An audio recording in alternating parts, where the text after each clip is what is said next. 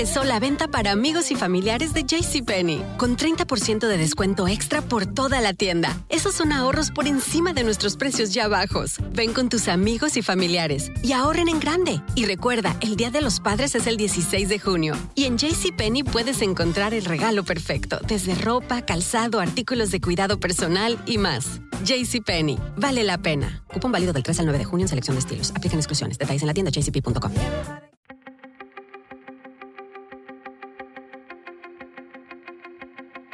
Temas importantes, historias poderosas, voces auténticas.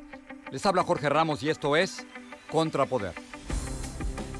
Bienvenidos al podcast y ahora vamos a hablar sobre México. Hace poco el gobernador del estado de Michoacán, Silvano Aureoles, viajó a los Estados Unidos para denunciar la intervención de grupos criminales en las pasadas elecciones en su estado. Pero un tribunal electoral concluyó que eso no se pudo acreditar.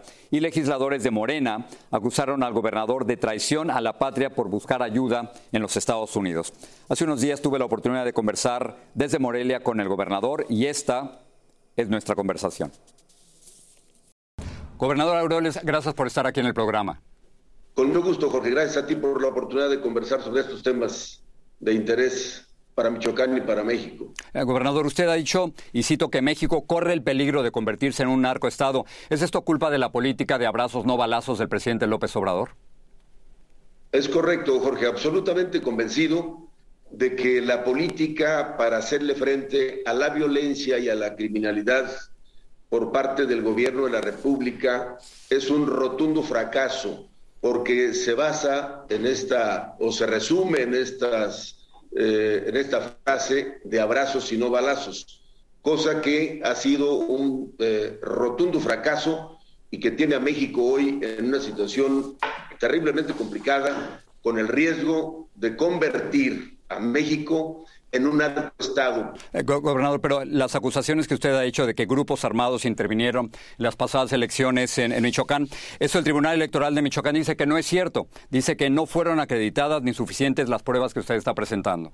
Es una barbaridad lo que ha dicho el tribunal, porque que solamente se explica por dos razones. O están sometidos también a Morena y al poder del presidente, o tienen miedo de los grupos eh, del crimen organizado que puedan tener alguna reacción en contra de ellos. Pero es verdaderamente patético. A ver, gobernador.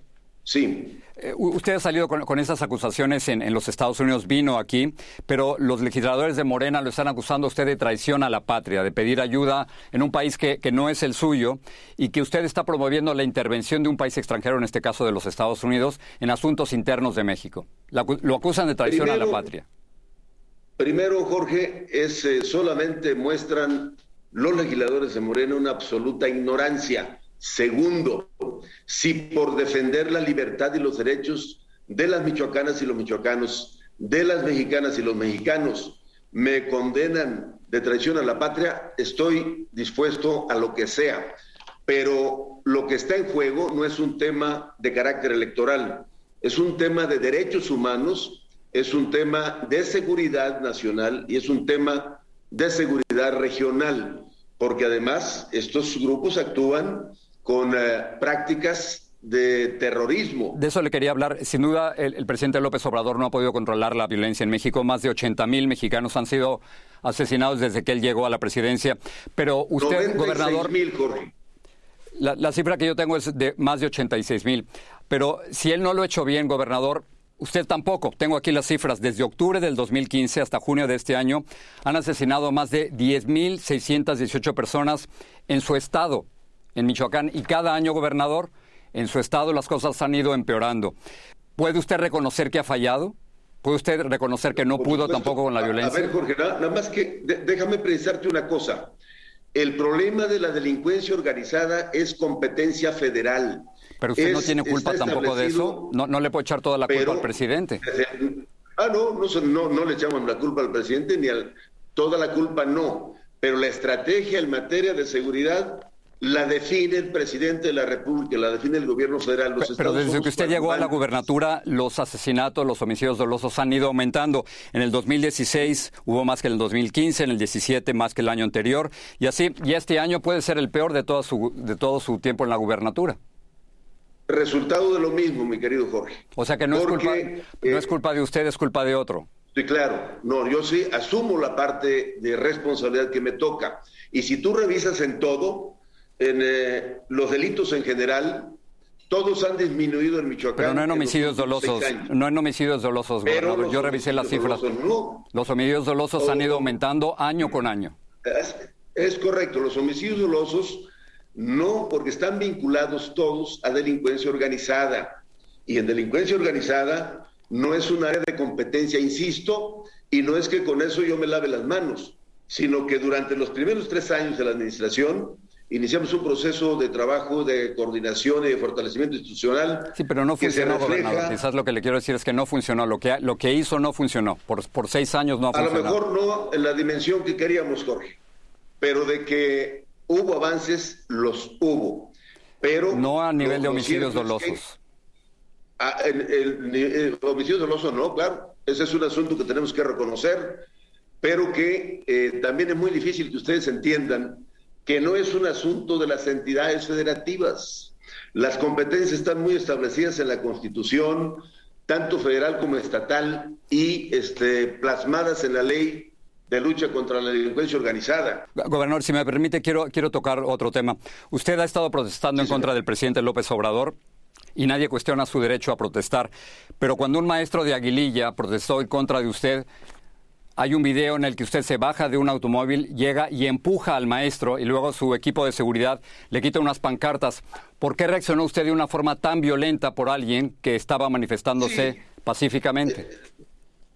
Eh, seguramente, Jorge, fue una acción incorrecta, indebida de mi parte pero no eh, sucedió o no se dio el suceso porque estuviera protestando el ciudadano con toda su libertad. Entonces, ¿por qué se dio? ¿Por qué, por qué lo, por qué lo, empujó? Lo hice porque me ofendió y eh, a lo mejor eh, fue incorrecta la reacción, pero que haya ofendido a mi madre, que además la tengo enferma, no estoy para confesar estas cosas, eh, padece de cáncer y entonces venga un personaje con toda impunidad agredirla y ofenderme. Pero el, ejemplo, gobernador, ese es el, problema. El propio presidente dijo que el empujón era un asunto penoso. O sea, un, gobernador, ¿cómo va a empujar a alguien y luego su equipo de seguridad a quitarle las pancartas? Penoso es lo que hace el presidente de la República, que no se aplica a revisar su estrategia de seguridad y que hace que hoy tengamos. Entiendo, gobernador, pero no estoy hablando de esto. Estoy hablando, del, empujón, estoy hablando del empujón que usted le dio a un ciudadano mexicano por protestar. Ya te contesté eso. Pero ese es un incidente menor eh, como para que el presidente de la República y ustedes se ocupen tanto de ello. Se deberían de ocupar más de la visita del presidente. Nos, estamos ocupando de, nos estamos ocupando de todo. Hemos hablado de varios temas y por eso quería terminar con esto. Eh, gobernador, usted deja la, la gubernatura muy pronto. ¿Quiere ser presidente de México?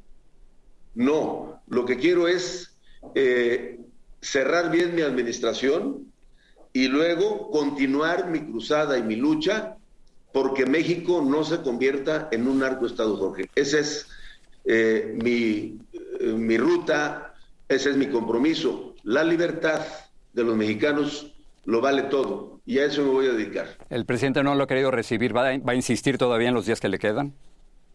Pues eh, hace poco todavía le envié otra carta pidiéndole audiencia, pero no sé si lo vuelva a intentar porque ya después de ocho o diez eh, solicitudes de audiencia y estas no suceden, pues me imagino que lo que no hay es voluntad de recibir.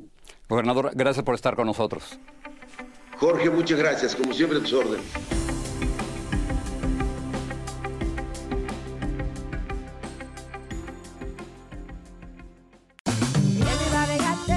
Regresó la venta para amigos y familiares de JCPenney, con 30% de descuento extra por toda la tienda. Esos son ahorros por encima de nuestros precios ya bajos. Ven con tus amigos y familiares y ahorren en grande. Y recuerda, el Día de los Padres es el 16 de junio. Y en JCPenney puedes encontrar el regalo perfecto, desde ropa, calzado, artículos de cuidado personal y más. JCPenney, vale la pena. Cupón válido del 3 al 9 de junio en selección de estilos. Aplican exclusiones. Detalles en la tienda jcp.com.